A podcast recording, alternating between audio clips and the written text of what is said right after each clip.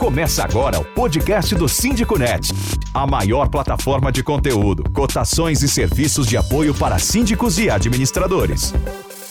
Boa noite, pessoal.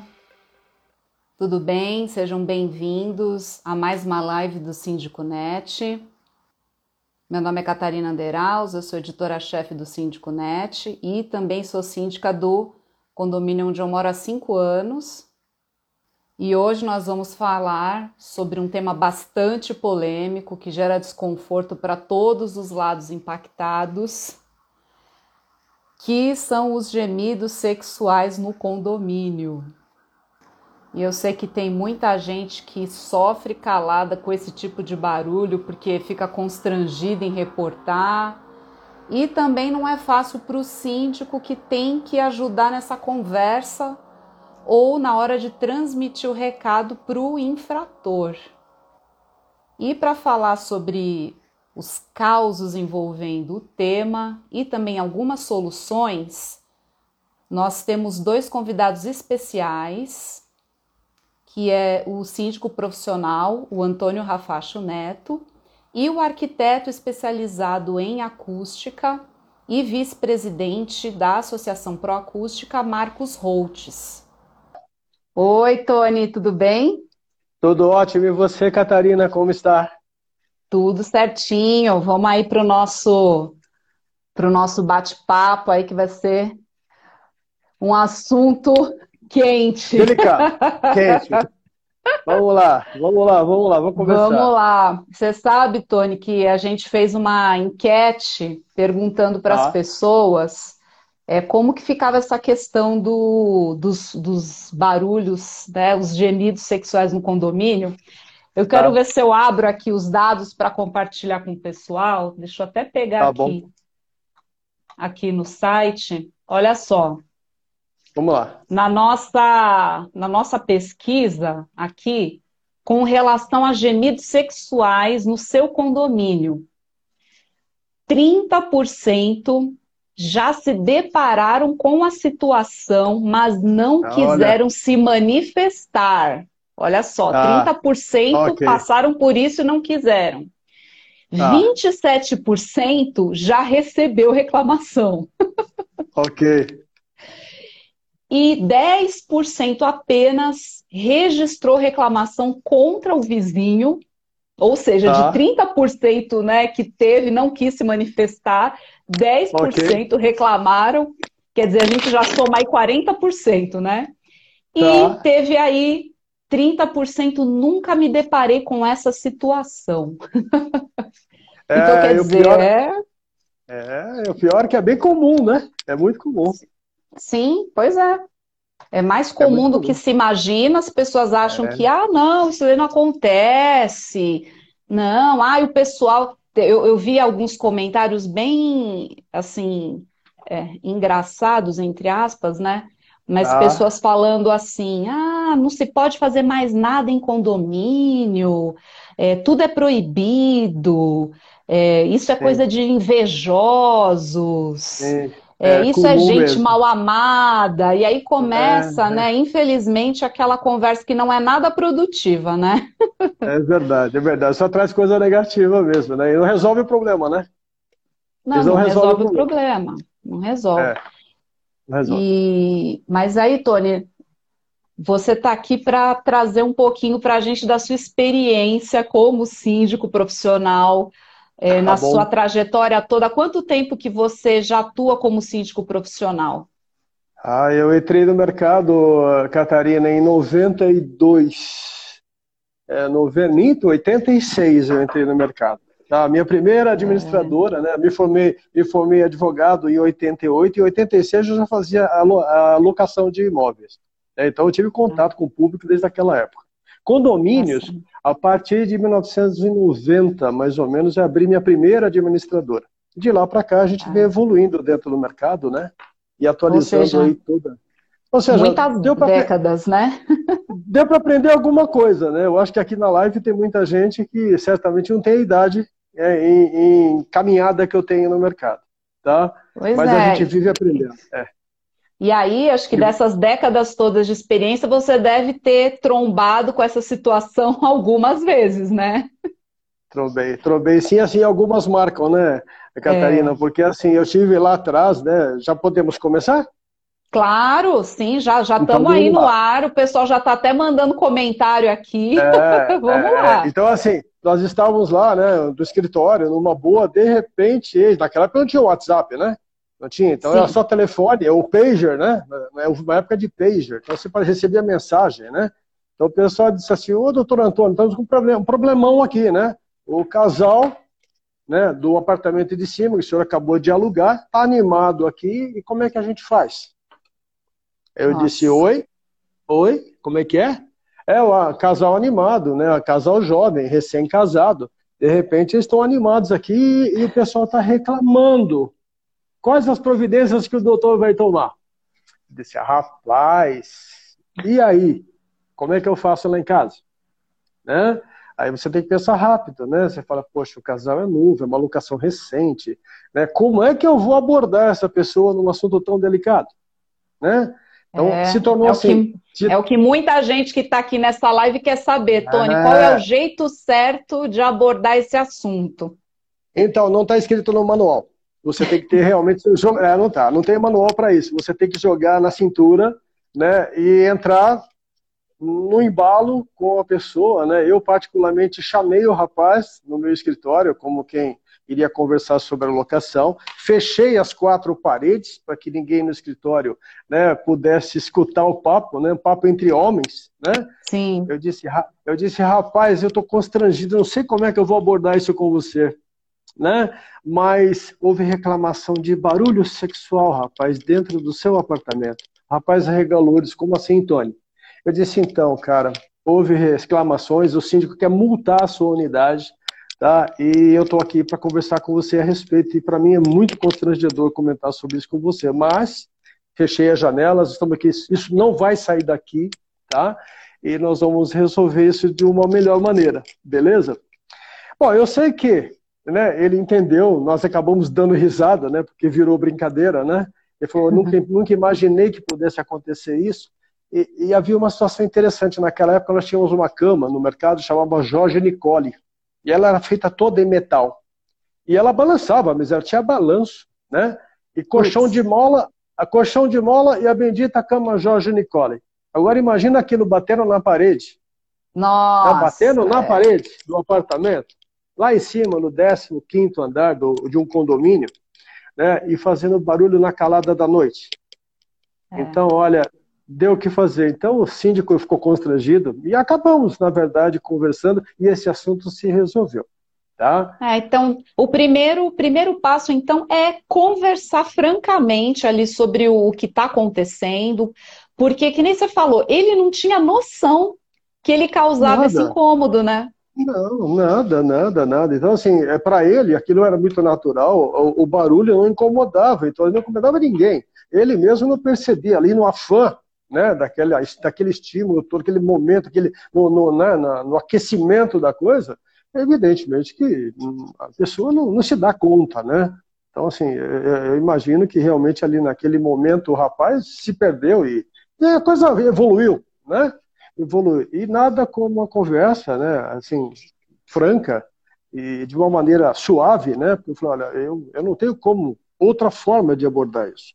Né? É. Tem que ser direto e objetivo. Você teve aí uma situação de barulhos sexuais, rapaz. Então, gemidos sexuais, bater a cama na, na, na parede o tempo todo, isso está atrapalhando o pessoal no prédio. Como é que, gente, como é que você pode me ajudar? Né? É. E, e acabou, acabamos resolvendo isso. Tá? Esse assunto passou.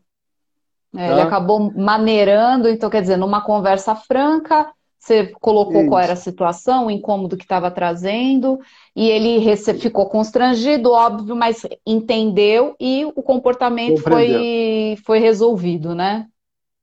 Isso. Aí veja, é, o segundo caso que eu tive mais recente, aí, aí na verdade nós temos que considerar a evolução dos tempos, uma outra geração, né, episódios novos, uma, uma liberdade né, relativa muito maior né, que se existe hoje. Uh, aquela situação das construções mais modernas, com as paredes um pouco mais permeáveis ao som, não é? Ah. Então, assim, você vê paredes mais finas, construções cada vez mais leves, né? E esse caso aqui, na verdade, com essa liberdade toda que a gente tem, é, o rapaz até, é, na hora que eu abordei, né? Eu, melhor, quando chegou até mim, chegou no WhatsApp, ali um tratado, né? Era um tratado. E aí eu bati o olho e vou, vamos ver o que está escrito aqui, né? E acabei lendo, uhum. entendi a situação, e a moça reclamava assim, é, de, de estar com a sua produtividade, né?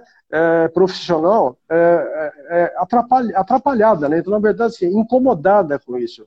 Então, ela estava constrangida porque ele, ela já havia tentado conversar, não conseguiu chegar até a pessoa e entrar no assunto de uma maneira mais objetiva, né? E pediu auxílio. Por que, uhum. que você, como síndico, pode fazer? Bom, a experiência anterior disse, conversando a gente chega lá, tá? Bom, como eu não sabia exatamente qual era a relação que a pessoa tinha com a unidade, porque a minha relação, primeiramente, é com a unidade. Eu fiz um é. contato com o proprietário, né? Contato com o proprietário, expliquei o caso, disse, olha, estamos com problema com a sua unidade, me parece que seu inquilino, né, ele está aí é, causando alguns transtornos e está havendo gemidos sexuais na madrugada e durante o dia também. Então, assim, hoje nós vivemos uma pandemia, o silêncio, pessoal em home office, Sim. aquele silêncio absoluto né, que a gente consegue ter em alguns momentos do dia. Tá? Então, qualquer coisa, qualquer coisa, um cachorrinho andando em cima do apartamento, né, ou alguma coisa que caia e incomoda e atrapalha né, o trabalho é. da gente hoje. A sensibilidade aflorou um pouco mais. Tá? Pois é. E, a, é, e as paredes são finas a sensibilidade e a intolerância, né, Tony? Porque daí a gente está nesse momento de pandemia, as pessoas confinadas dentro de casa viram uma panela de pressão, né? Então eu acho que é uma combinação aí de fatores. Então quer dizer, pessoa, as pessoas já estão aí no limite por outras questões e ainda Sim. vem isso, né? Mas assim, o nível de exigência, na verdade, aumentou bastante, viu, Catarina? As pessoas se tornaram mais exigentes com coisas singulares. Né? Tá. Então, assim, a gente, a gente não consegue dimensionar exatamente, porque cada um de nós tem o seu nível de sensibilidade. Tá? A gente tem que respeitar. E existe também um, um, um certo uh, uh, exagero também em alguns momentos. Então, uh, essa ponderação, ela tem que existir nessa situação. Tá? Porque você está trabalhando, você exige silêncio. Mas e lá no seu ambiente de trabalho? Você tinha esse mesmo silêncio? É. Né? Você não tinha, não é? Agora, voltando aos gemidos, né? Imagina você trabalhando às quatro horas da tarde e de repente gemidos sexuais. Você fazendo uma entrevista, uma, uma live, né, ou participando de uma videoconferência e gemidos no quarto ao lado né, e, e, provavelmente os microfones da gente captando esse tipo de situação. Sim. Né? Então, essa interlocução aqui e, e os ruídos do ambiente. Né?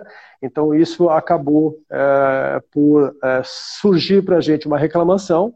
Nós não colocamos isso no livro de ocorrências. Tá? Eu, eu procurei ser bastante cauteloso com relação a isso, porque hoje também virou moda, né? Danos morais, qualquer coisa, as pessoas né, se sentem né, é, é, é, incomodadas e constrangidas. Então, assim, é, nós temos que tomar muito cuidado com isso hoje também. Né? Então, Sim. procurei levar isso numa boa, passei uma mensagem para o proprietário, ela disse, doutor, eu irei tomar providências com relação a isso. Ponto. Aí passou o tempo, a moça voltou a reclamar umas duas semanas depois, eu achei até que houvesse acabado o problema, né? mas não, voltou e toda hora, todo dia, era o encontro do casal, a coisa voltava à tona. Né? Aí eu tomei a liberdade de passar um WhatsApp para ele. Eu não vou ligar, né, porque é, o rapaz no condomínio ele tem um comportamento é, é, pouco amigável, digamos assim. Né? Tá. Então, eu disse, é, tem que sondar a pessoa para saber se você pode realmente abordá-la ou não. A função do síndico não é abordar ninguém, né? É mandar notificação, é mandar uma, é, uma comunicação, né? O síndico não tem essa obrigação de abordar a pessoa pessoalmente. Pelo contrário, é recomendável que se evite esse atrito pessoal, né? Uhum. Direto. Então, eu, eu usei o WhatsApp, né? Falei, deixa eu fazer uma tentativa para saber, sentir o que vai acontecer. Vamos fazer claro. aqui uma mediação com ele, né? Vamos iniciar uma mediação com ele, tá?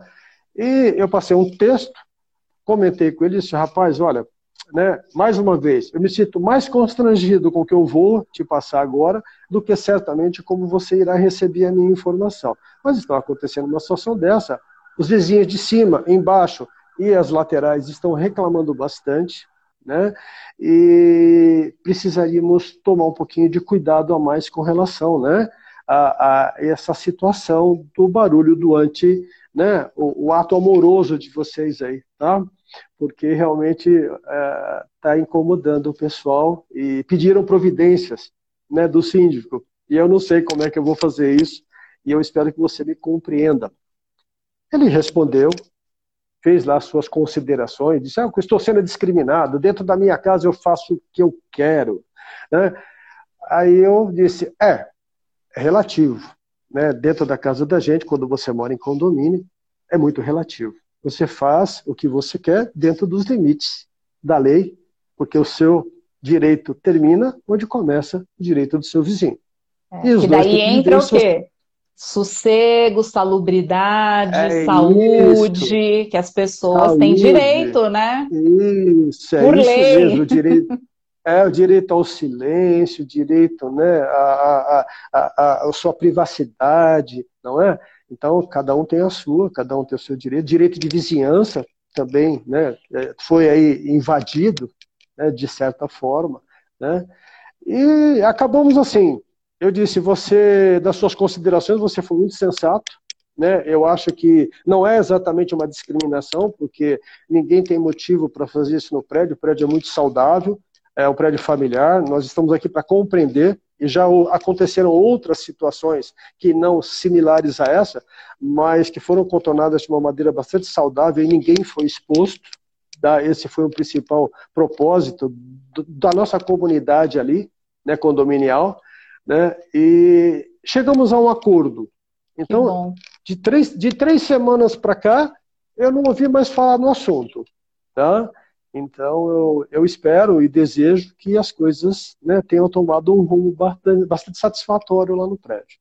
Pois tá? é, e uma das questões até nessa, nessa reclamação, né, de um dos, um dos casos, uh, que eu até coloquei na minha matéria, que foi uma, uma moradora que está passando né, por esse problema, ela falou que chegou ao ponto assim de ela tá lá na sala com, com, uma visita, quer dizer, uma senhora de idade lá da família dela, 8 horas da noite, quer dizer, um horário que é assim, ok.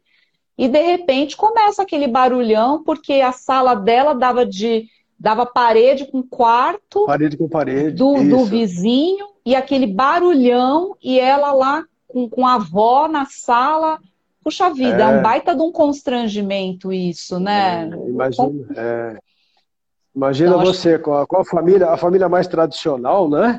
E que não está habituada, evidentemente, com essa modernidade toda. Eu acho que ninguém se acostuma com isso, né? Eu acho que o brasileiro, nós brasileiros somos muito reservados, né? Apesar de toda essa popularidade, né? É, nós somos muito reservados. Então, assim, ninguém gosta muito de, desse tipo de barulho, dessa situação. É, é constrangedor. É, é, porque é, é uma invasão, né? É uma invasão é. do seu espaço.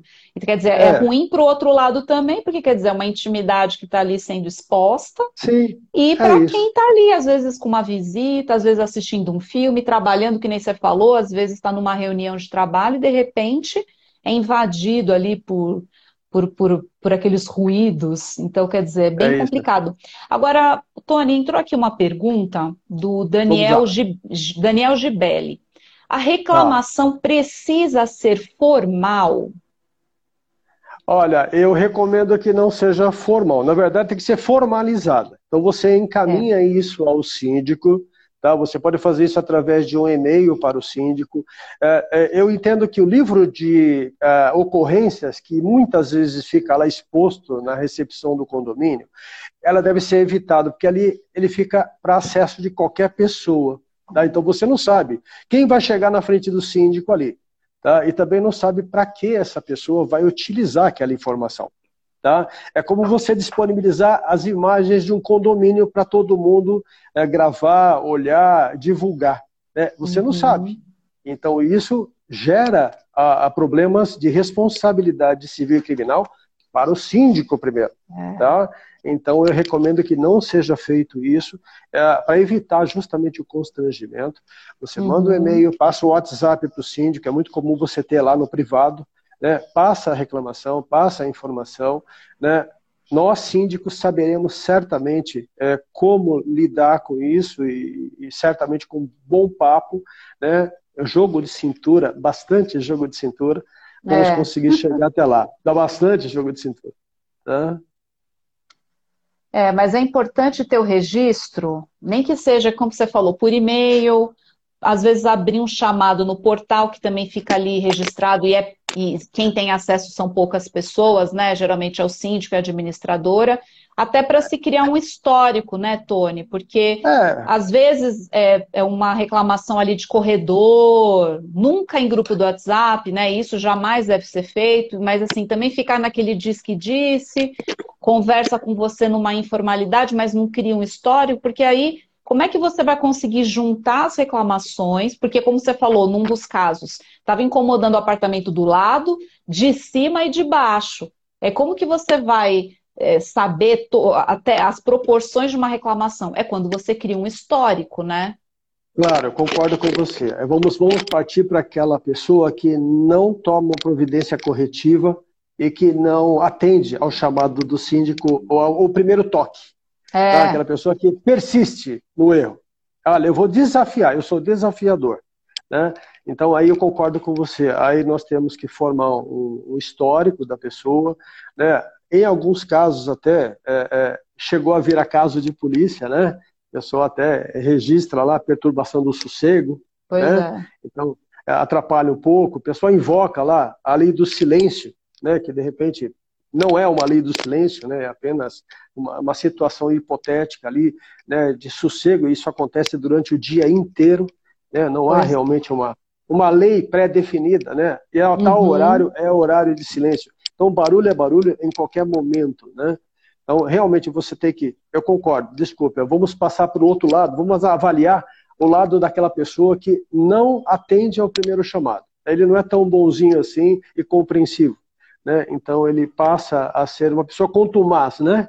Ele vai, insiste no assunto, insiste, uhum. e aí o uhum. condomínio, evidentemente, aumenta o incômodo e o condomínio tem que aí sim adotar regulamento interno com, com relação a barulho, né? notificação, aplicação de uma advertência, em alguns casos a primeira multa, multa de até cinco vezes, leva para a Assembleia Geral, aplica até dez vezes, né? houve até o um comentário né, de um advogado na sua, na sua entrevista né, sobre esse assunto, um colega Sim, lá, o Márcio. Né? O Márcio, então, é. Você me permite, o Márcio, né, que é um, um colega nosso aí, e, e, de repente chegamos a expulsá-lo do condomínio como pessoa, né, é, insalubre ao condomínio, né. Então, é, é bem por aí. Mas não, eu acho que não, não vale a pena chegar a esse ponto por conta de gemidos sexuais. Né? Mas, se não houver nenhuma alternativa né, pacífica, né, é, há meios legais para isso. Né? Aí eu então, concordo então, também com... com o Márcio.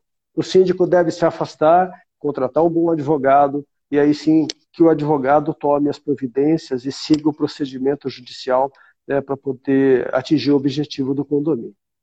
É, e aí nisso a gente já meio que respondeu aí as perguntas que chegaram do ADV Evandro Almeida, se. Tá. O, não, dele não. Dele eu estou guardando para perguntar para o Marcos Holtz, que daqui a pouquinho vai entrar. Opa. É para o tá. amigo, amigo síndico, e se não resolver, quais as consequências para buscar a solução? E também tá. o 4 ali contábil, Simone, o apartamento barulhento pode ser multado por, por, essa, por esse tipo de pode. barulho? É exatamente pode. isso, né, Tony? Quer dizer, você primeiro começa com uma conversa, uma conversa mais amigável, informal. Se não resolve, aí parte realmente para as penalidades previstas no regulamento interno, que é advertência, na reincidência, multa, e essa multa, multa que pode ir se multiplicando e acaba isso, enquadrando, isso. às vezes, até num comportamento considerado como antissocial. Isso, e isso que mesmo. pode até chegar numa expulsão do convívio Sim. do condomínio, né? Dessa pessoa que não é se adapta mesmo. ali com aquela sociedade, né? Eu, é, é eu bem... não lembro de, é, eu não lembro de ter lido assim nenhum caso é, que se Chegou, enquadre né? em gemidos sexuais. Né? Uhum. Mas, mas pode chegar sim, é, é o que está previsto na legislação. Tá? A gente não pode deixar de considerar isso. Tá? É possível. Quer cotações rápidas e com fornecedores qualificados para o seu condomínio? Use o Cotei Bem, a plataforma de cotações do Síndico Net. Tem algumas tá pessoas bom? aqui que estão fazendo perguntas sobre a aplicação da lei do stalking, se isso é considerado perseguição. Aí, gente, é, questão de stalking, é, precisa, precisa haver uma perseguição mesmo constante, existe todo ali um, é, um, um comportamento ali que precisa se enquadrar. E nesse caso não é perseguição, né? Porque é uma questão de barulho, né? Eu acho que são, são, são ofensas diferentes. A gente tem é uma diferente. matéria no que a gente publicou há algumas semanas, Tony, sobre essa lei do stalking.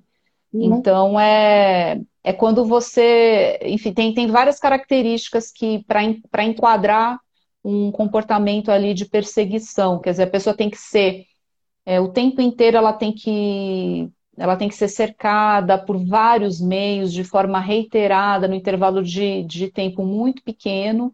Então é, é importante dar uma lida nessa matéria e aí conversar com o advogado para ver se o que está acontecendo se enquadra em stalking, mas num, num primeiro, uma, uma, primeira análise não parece que enquadra, né, Tony?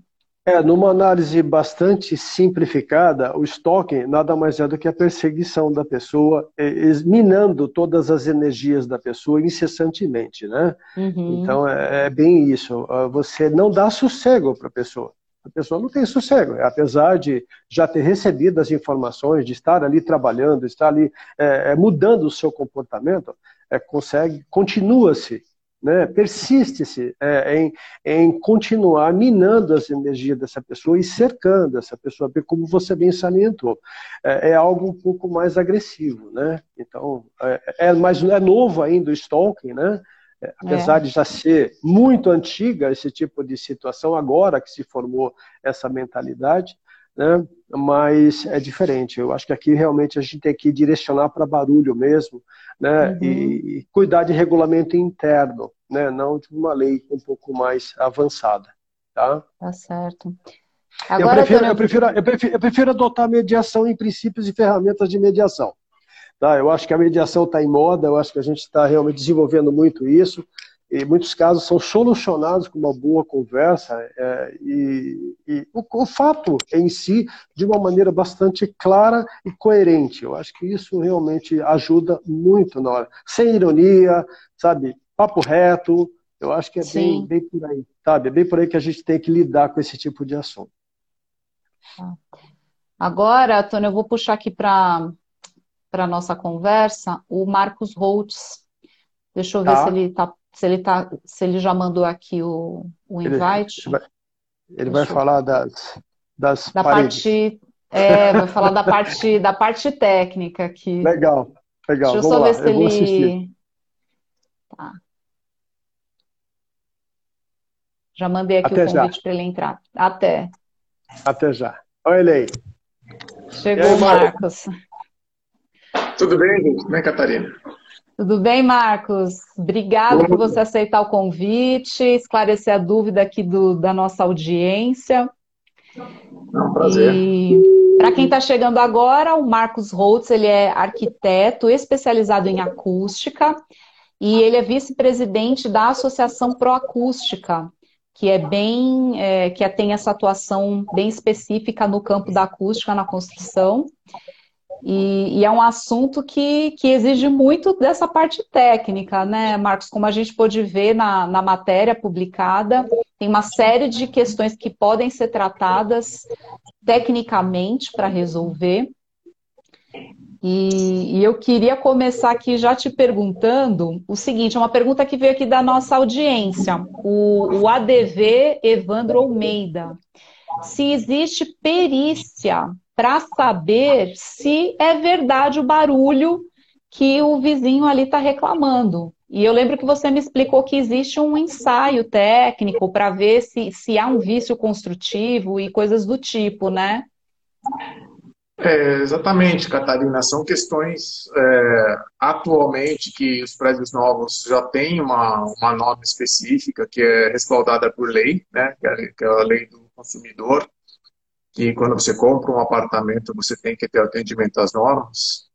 Então, nesse sentido, a norma de desempenho ela ganha força de lei. Só que só precisa atender a norma de desempenho, né, que traz requisitos de isolamento acústico do prédio, projetos aprovados após julho de 2013. Então, a gente tem uma quantidade aí enorme de prédios que foram construídos já com a norma de desempenho valendo, e já podem fazer realmente medições do edifício para ver se o edifício está conforme a norma ou se ele precisa ser, ser tipo de algum, algum tipo de reforço para estar tá atendendo aos valores mínimos de isolamento da norma. E uhum. ela traz critérios tanto para ruído aéreo, que seria, nesse caso, que a gente está lidando o ruído dos gemidos, ruídos que acontecem ali, que a gente chama de ruído aéreo, e para os ruídos de impacto. Achei interessante, muito interessante realmente conversar com o síndico com tanta estrada, né? É. Ele estava contando que, que da cama, que aquela cama fazia barulho. Então, às vezes é isso. Às vezes o ruído é um ruído que você ouve as conversas e às vezes é um ruído de um impacto. Você ouve alguns ruídos que estão acontecendo de maneira sistemática ali, né? E você consegue reconhecer aquilo acaba te incomodando muito também. É, e, e, esses dois tipos de ruído eles têm uma, uma diferença essencial que o ruído aéreo ele tem uma capacidade limitada, né? O gemidos ele tem uma capacidade de ir muito longe. Tá. Já o ruído de impacto, ele pode realmente 10, 15 andares de distância você ainda está ouvindo. Talvez vocês que, que tenham obra em prédio, você vai achar, nossa, o cara, meu vizinho está fazendo obra, né? Aí você vai ver 10 andares para baixo do seu apartamento. Porque então... coloca a furadeira na parede, né? Dependendo da rigidez do prédio, vai muito longe, realmente. É. E é uma questão bem delicada de você, de na hora de formalizar uma reclamação, porque às vezes as pessoas vão com muita certeza que ah, é de cima, eu tenho certeza que é o apartamento de cima. E pode ser apartamentos vários andares acima, né? Então, quer dizer, não é uma coisa muito simples também de se afirmar, né, Marcos? Principalmente nos suítes de impacto. Realmente é muito é. difícil saber de onde está vindo. É, a gente, porque o de impacto, em geral, é, a diferença dele é que ele é gerado na estrutura do prédio, né? A gente teve um caso de um apartamento que tinha um barulho de, que era um zumbido, que parecia até um ruído meio sobrenatural no quarto, o cara estava preocupado, que era um zumbido, né? E a gente não conseguia identificar de onde vinha. E era uma bomba no terceiro subsolo. Nossa! Que chegava lá no, no quinto andar. Então a pois parede é. dele vibrava e tinha aquele zumbido, então realmente vai muito longe o ruído de impacto. Então, quando for ruído de impacto, tem que ter um certo cuidado. O ruído aéreo você consegue identificar mais, está vindo daqui, dali, do lado, de baixo, né? É, agora, o ruído de impacto é mais, ele vai mais longe. Porém, sempre tem aquelas, aquelas casos específicos, né? Eu acho que todo mundo aqui, a gente está falando de edifícios novos, os edifícios novos dificilmente tem um fosso ou tem alguma coisa que, que antigamente era muito comum. Os prédios aqui em São Paulo, os prédios mais antigos, eles, eles formavam uma espécie de um pátio interno. Ou eles tinham um, um fosso que era para ventilar os banheiros. Ah, né? certo. Às vezes até eu já cheguei a ver, inclusive, salas viradas para esse fosso, inclusive. Salas, dormitórios, dependendo do, do, Porque o prédio antigamente não tinha muita regra, né? Então, se abria a janela para onde tinha espaço. E, e, tem situações muito estranhas de realmente janelas que dão umas de frente para as outras, dentro de um fosso que transmite, né? E as pessoas compartilham praticamente tudo que elas fazem na vida delas, porque tu, todo o ruído que vai para aquele fosso, ele acaba ali se espalhando nos espaços. É só colocando realmente uma janela acústica para conseguir é, resolver esse problema aí que, vai, que vem pelo fosso, né?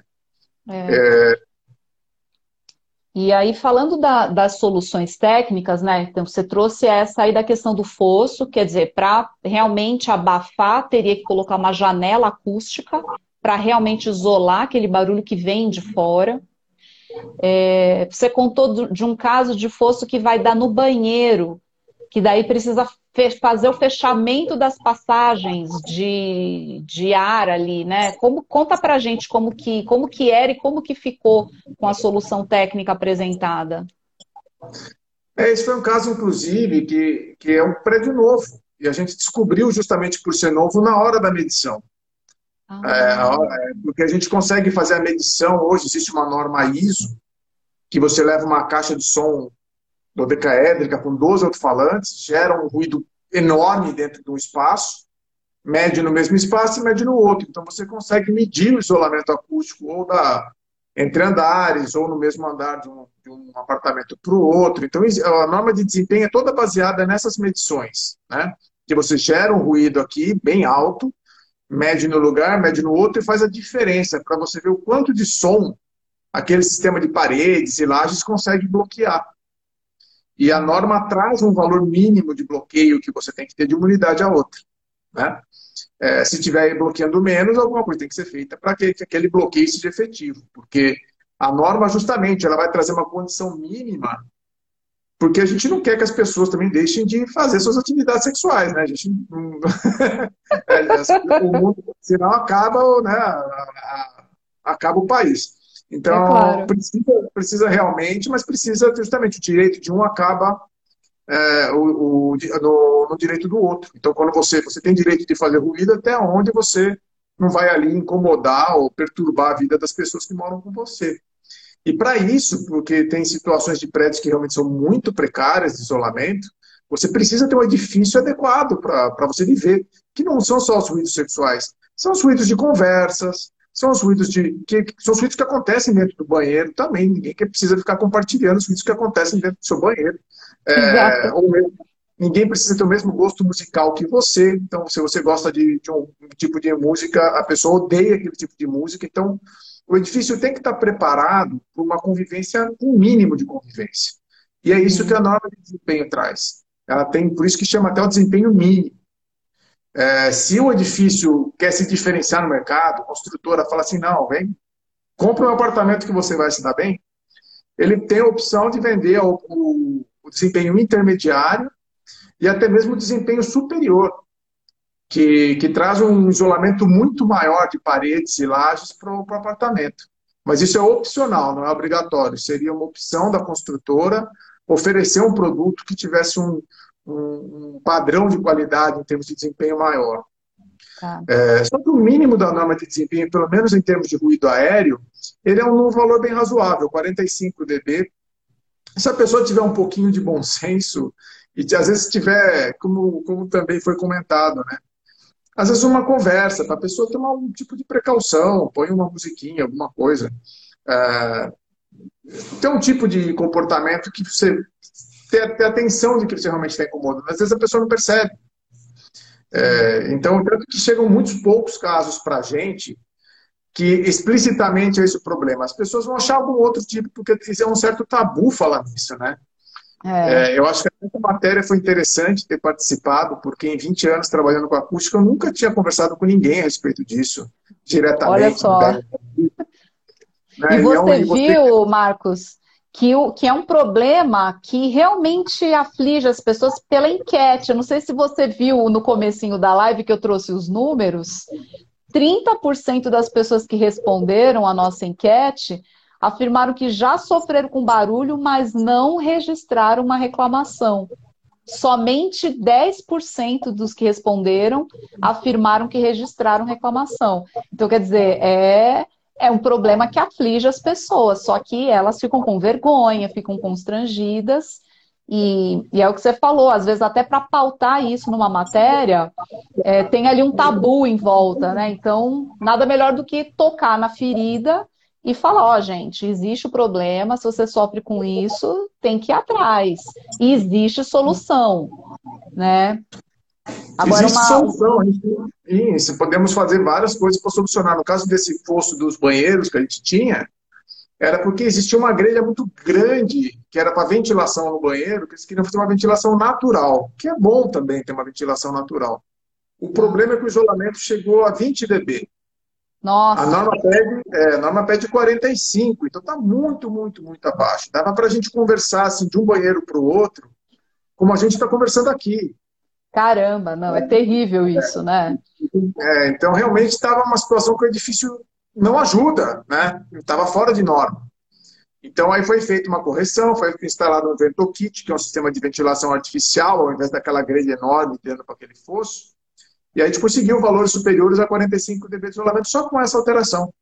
Olha só. É, então, então, às vezes é uma coisa muito simples que pode ser feita, né? Você tem que detectar por onde o ruído está passando. Então, se você está com esse problema, você fala, nossa, eu queria melhorar, você tem que primeiro entender por onde o som está passando. Porque às vezes não cole caixa de ovo na parede, não saia fazendo isso.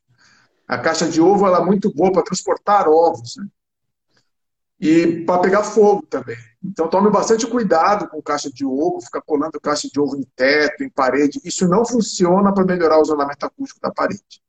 Se você quiser fazer um isolamento acústico de parede ou de laje, você vai poder, tem muitos sistemas drywall que são muito eficientes para isso, né? Você coloca uma perfilaria drywall, tanto no forro quanto na parede, vai melhorar o desempenho da sua parede. E se, se o som estiver passando pela parede ou pela laje, vai resolver. O problema é que às vezes o som não está passando por ali.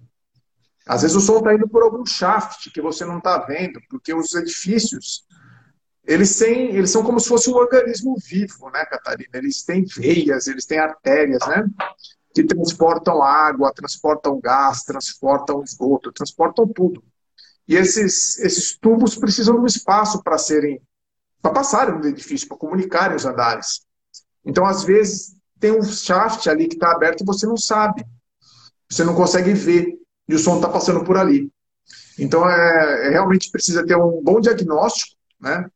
Que pode ser feito ou por um especialista, é, ou mesmo você, se você tiver atenção, você consegue perceber por onde o som está passando. Se, se for muito difícil, só realmente com um especialista.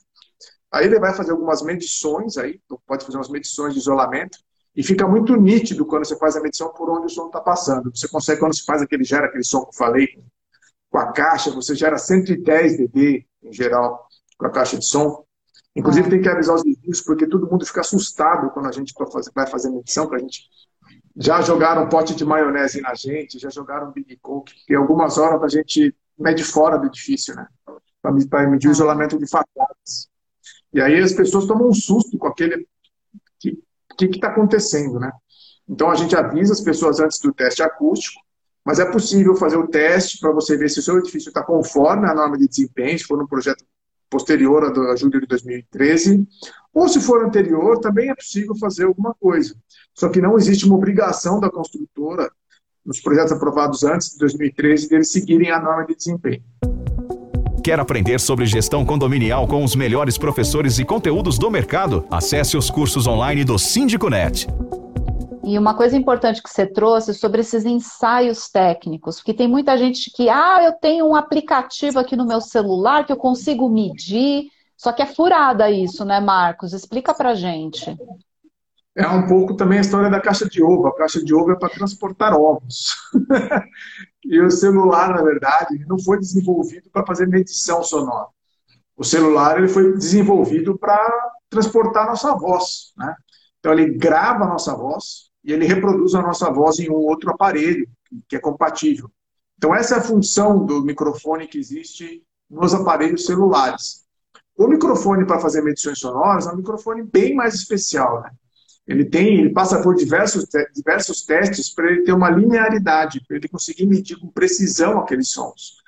Então, falar, ah, mas eu medi e deu igualzinho. Pode, pode dar igualzinho, pode dar muito diferente, porque não existe o controle de como, né, muitos desses microfones de celular, inclusive, eles têm alguns filtros, né, para ah. conseguir justamente captar melhor a voz, porque ele é feito para isso, e eles têm filtros de cancelamento de ruído também.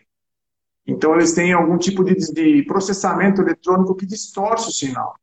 Então, é, não dá para você realmente fazer uma medição que você vai usar para fazer qualquer tipo de conclusão é, para saber se está dentro ou não de uma norma com um aparelho celular.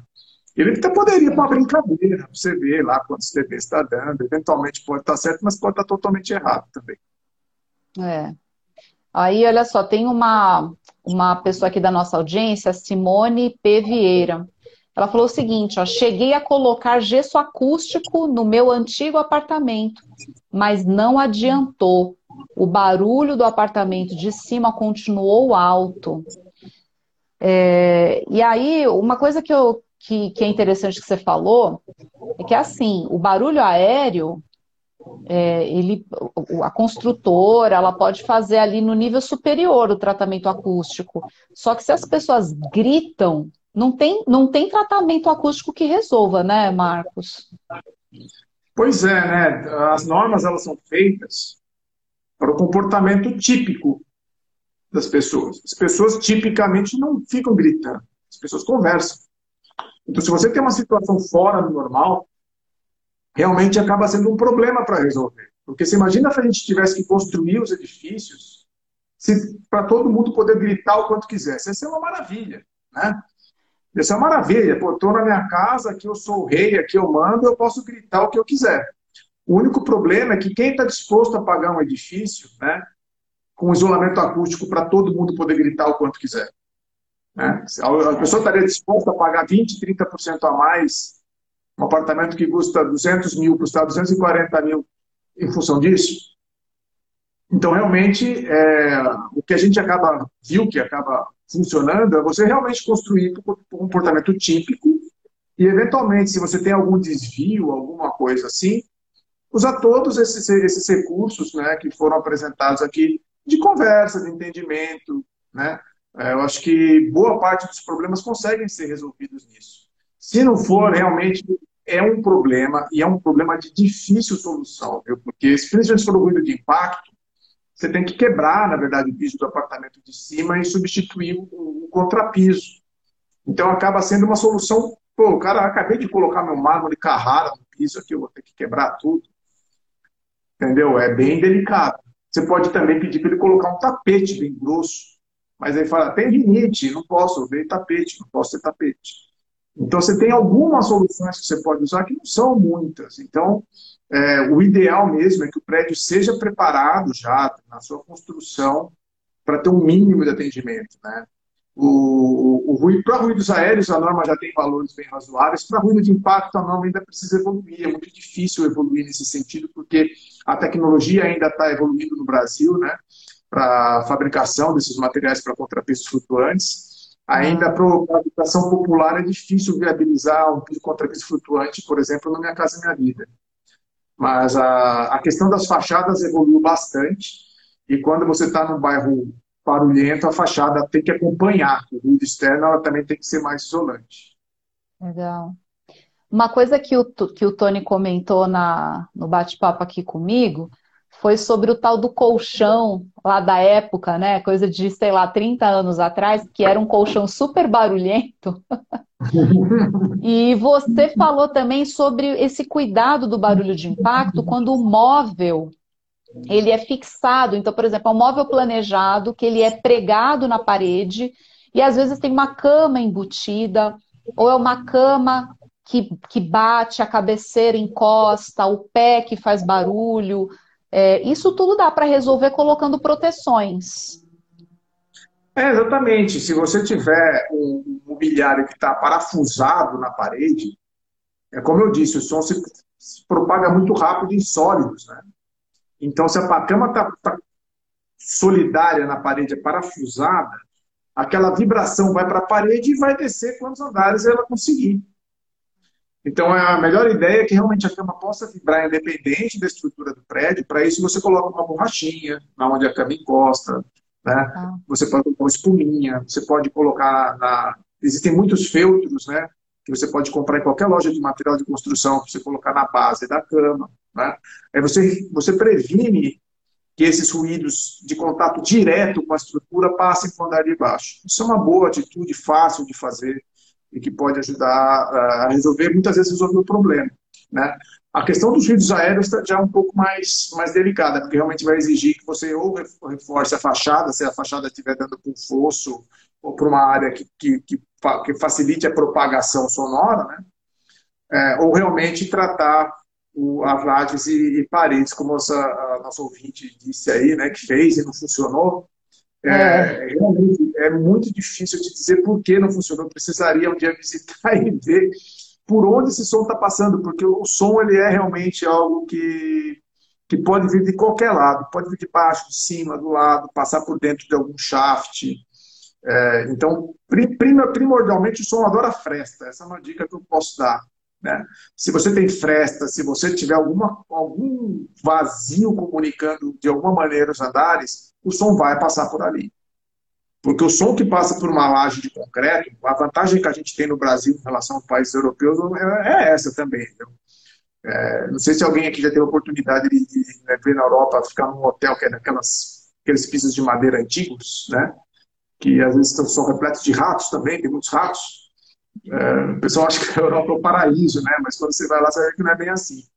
É, tanto, em, tanto em termos acústicos, né? tem muitos prédios com acústica muito ruim, por ser uma, apenas um piso de madeira muito leve, é, quanto paredes também. Né? Então, dependendo dos prédios antigos, lá ter um desempenho muito ruim. Então, aqui a nossa construção ela é pesada, é uma construção de laje de concreto. O som atravessar a laje de concreto, ela tem que ser muito fina. E existe, né? Na década de 90, Santa Catarina, que está no Síndico Net, deve ter prédios de todas as idades aí, que você já deve ter ido visitado conversado com os síndicos. Mas os prédios ali, que são da década de 90, são poucos mais jovens, né, mais jovens que eu, eu sou da década de 70, mas da década de 90, eles que nasceram nessa época, eles nasceram num boom que teve de 90, 2000, do nivelamento a laser e lajes de 7 centímetros. Eu cheguei a ver prédios com lajes de 7 centímetros, que é uma lajezinha assim, né? É. Então, é, então, esses prédios dessa época normalmente têm problemas crônicos de, de ruído. Se percebeu isso naquela, naquela época e hoje não se faz mais prédios com lajes de 7, justamente pela questão acústica. Tá. Olha, teve uma pergunta aqui do André Luiz Vasques, perguntando se essa norma é estadual. Não, é a norma é uma norma técnica da, da ABNT. Você pode falar um pouquinho mais aí para ele entender, Marcos? Sim, é, então, é, é, ela tem a presença nacional por ser uma norma técnica da ABNT, e o que dá força de lei para ela é o Código de Defesa do Consumidor, que é nacional. Pronto. Então, serve para o Brasil todo. Tá. E aí, André, só para você saber, a norma de desempenho ela é ABNT NBR 15575 de 2013, né, Marcos?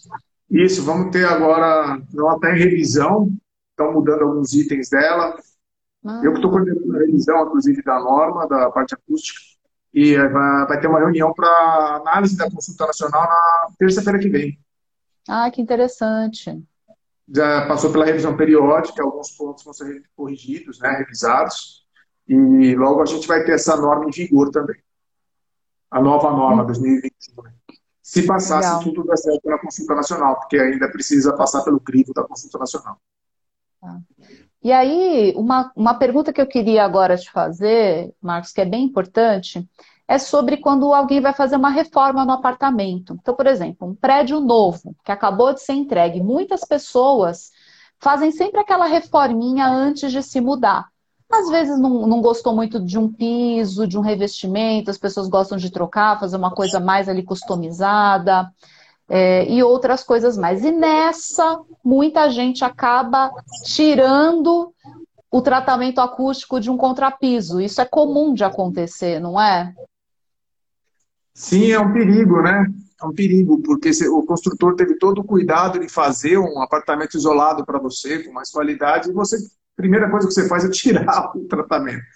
Então é. tem que ter muita atenção nos manuais do proprietário, que eles vêm com as informações de como fazer as obras nesses pisos, que é realmente um pouco diferente do que o do convencional, porque o piso tem que flutuar, né? Então, na dúvida, consulte o manual do proprietário do seu é, apartamento inclusive porque você perde ah, o direito de reclamar do desempenho se você alterar as condições. Né? É, você tem ali ah, um direito de, de, de, reclamar, de falar, oh, meu apartamento não está em, tá em conformidade, mas se você for lá e remover o tratamento acústico que a construtora tinha feito para você, você acaba perdendo o direito de, de, de reclamar a conformidade daquele elemento. É, então, pessoal, atenção nas reformas. Para o pessoal que está assistindo a gente que é síndico, passa essa orientação para as pessoas. Isso é super importante para não dar dor de cabeça no futuro. E entrou uma outra pergunta aqui do Adriano Camaral. Existe algum material específico é, que uso entre o drywall para segurar os ruídos aéreos? É, você pode melhorar muito o drywall colocando lã mineral dentro dele, que pode ser lã de vidro, de rocha ou de PET. Porque quando você faz uma camada drywall e tem um espaço de ar dentro, ele melhora. Melhora ali, dependendo da situação, até uns 6, 7 dB. Se você colocar lã dentro, você vai ter um ganho extra. Né? Dependendo da situação, você pode chegar a 10 dB, 12 dB. Se melhora bastante colocando essa lã dentro, que vai absorver essas ressonâncias que acontecem dentro da cavidade de ar e melhora o desempenho. Ah, tá então, é, pode ser lã de vidro, pode ser lã de rocha ou pode ser lã de PET. Tá. A densidade não importa muito. Tem gente que fala que tem que comprar mais densa. Não precisa, viu, gente? Mas pode ser qualquer uma dessas lãs de mercado de drywall. O importante é que vocês preencham a cavidade inteira, não façam só uma, uma camada muito fina. O importante é que ele realmente preencha o espaço de ar que tem dentro da cavidade. Tá certo.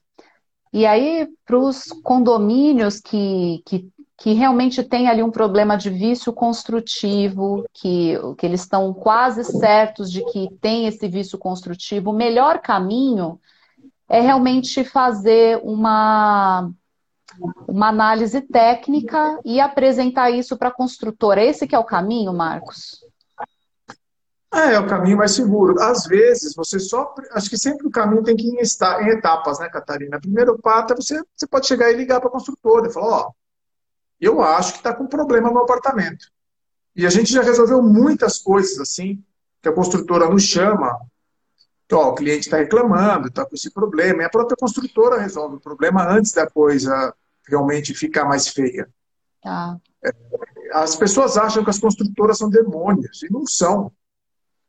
É, tem construtoras, as construtoras são como pessoas, tem pessoas que são responsáveis, tem pessoas que têm consideração, tem pessoas que gostam de trabalhar direito, tem pessoas que não.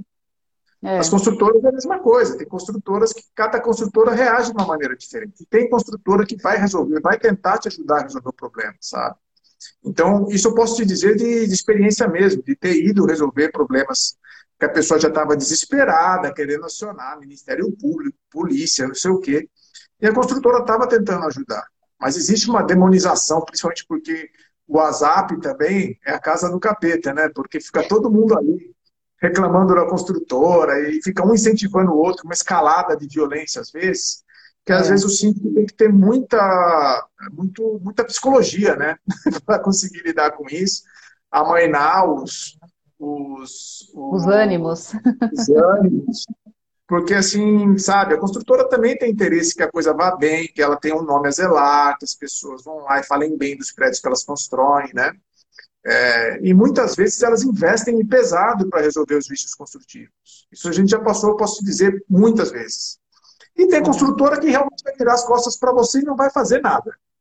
Nesse caso, se você conversou com a construtora e viu que não está acontecendo nada e não vai acontecer, a melhor coisa é o condomínio se unir, né? Se une, faz a medição, vê se está dentro da norma ou não e negocia com a construtora soluções mitigadoras. Isso também é uma saída possível, né? É. Acho que é focar realmente no caminho certo, ter um embasamento, ter um laudo, e aí acho que a coisa prossegue assim rumo a uma boa solução aí, resolver o problema de todos os lados, né? É, sim, as pessoas têm medo às vezes de falar, fala com a construtora realmente, conta o problema. Às vezes a construtora já, já tem um projeto contratado, inclusive com medições contratadas, fala, ó, vamos medir lá para ver, a gente vai lá e mede. É, muitas, recentemente mesmo, aconteceram muitos, muitos casos esse ano já, de, mesmo em pandemia, principalmente na pandemia, que as pessoas estão muito em casa, né? E, então as pessoas ficam, percebem muito mais isso do que elas percebiam antes. É isso. Bem, Marcos, já deu aqui 19 horas e 4 minutos, passou rapidinho essa uma hora aqui de live. Quero agradecer pela sua, pela sua participação. Tony, que está ainda aqui, estou vendo que você está acompanhando aqui, obrigada por, pela primeira parte, por você trazer os causos e essa ajuda sobre como resolver a questão de vizinhança. E para você, Marcos, por compartilhar seu conhecimento, essas soluções técnicas sobre como é, que os síndicos e os moradores podem resolver isso da melhor forma possível. E para o pessoal que ficou com a gente aqui até, até o final, agradeço pela, pela presença, pela participação. E, Marcos, algum recadinho final aqui para o pessoal? Então, quem, quem quiser saber mais de acústica, temos o site da Proacústica, entre lá, cheio de informação. Tem uma, consultor, fabricante, tem tudo lá no site da Proacústica. Acho que é muito interessante visitar lá, tem muita curiosidade também. Eu queria fazer essa é. recomendação aí para quem quiser se aprofundar mais no assunto. Maravilha. Então, Marcos, obrigada mais uma vez. Para a nossa audiência, muito obrigada pela participação ativa de vocês. E a gente se vê então numa próxima live. Tchau, tchau. Você ouviu o podcast Síndico Net, o seu porto seguro da gestão condominial.